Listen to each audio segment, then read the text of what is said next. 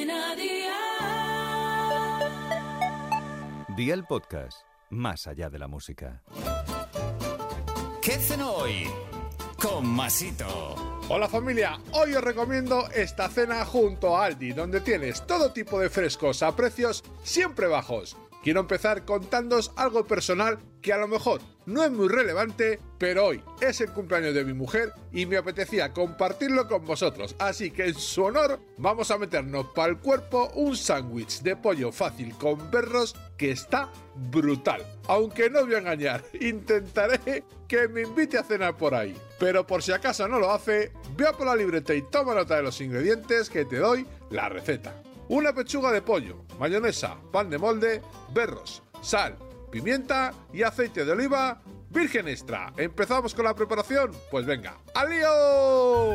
Adereza con sal y pimienta las pechugas y cocínalas bien a temperatura medio alta de 7 sobre 9 en una sartén con un poco de aceite. Cuando tengas el pollo cocinado, tritúralo, agrega la mayonesa hasta obtener la cremosidad deseada y reserva. Pon un poco de aceite de oliva en cada rebanada de pan de molde y caliéntalo en la plancha.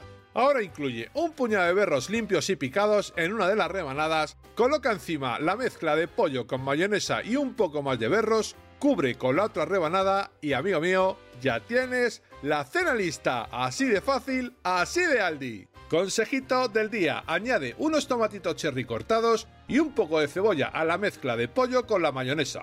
Puedes usarlo así, sin los berros que también está rico rico. Los deberes para mañana te los dejo por aquí. 3 huevos, 100 gramos de atún de la lata bien escurrido, salsa de tomate frito, orégano, 5 lonchas de jamón cocido un poco gruesas, 5 lonchas de queso abarti, 2 cucharadas de tomate frito para la base de la bandeja y 175 gramos de queso rallado del que funda bien. Espero y deseo que te haya gustado esta nueva receta y que te suscribas al podcast, ya sabes que es gratuito. No olvides compartirlo con tus familiares y amigos y te espero mañana. Recuerda, paso lista.